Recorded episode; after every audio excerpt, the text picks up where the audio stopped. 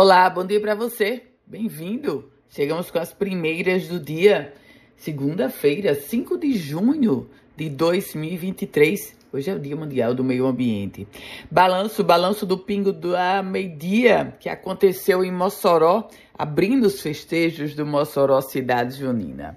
Minha gente, 210 mil pessoas. 210 mil pessoas na capital do Oeste participando do Pingo da Media. Essa estimativa foi feita pela Prefeitura com base no público que compareceu ao principal corredor cultural. E o Mossoró Cidade Junina continua até o dia 24 de junho, quando vai acontecer o evento chamado Boca da Noite. Economia. O edital que vai definir as regras para o leilão de concessão do terminal pesqueiro público de Natal para iniciativa privada deverá sair no segundo semestre deste ano. A estimativa é do Ministério da Pesca e Aquicultura. Com isso, o novo concessionário só deverá iniciar as atividades no próximo ano.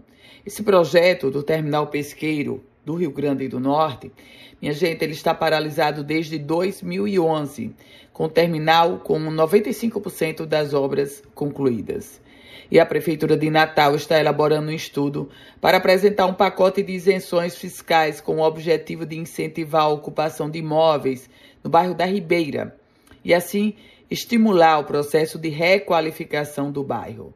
As informações são da secretária de Planejamento. O estudo vai nortear um diagnóstico sobre o impacto econômico que será provocado por essas isenções.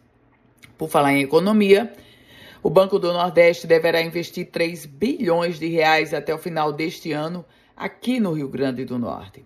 A estimativa é do diretor de planejamento do Banco do Nordeste, o ex-secretário de Planejamento do Rio Grande do Norte, recém-possado no Banco do Nordeste, Aldemir Freire. Campanha de vacinação prorrogada. A primeira etapa da campanha de vacinação contra a febre aftosa foi prorrogada até o dia 30 de junho no estado do Potiguar o prazo seria encerrado agora no final de maio. O período a mais para imunização do rebanho já foi comunicado e as pessoas continuam é, levando seu rebanho para a vacinação. Polícia. A polícia resgatou um adolescente de 16 anos vítima de exploração sexual e prendeu a dona de um estabelecimento. Isso aconteceu na cidade de Mossoró.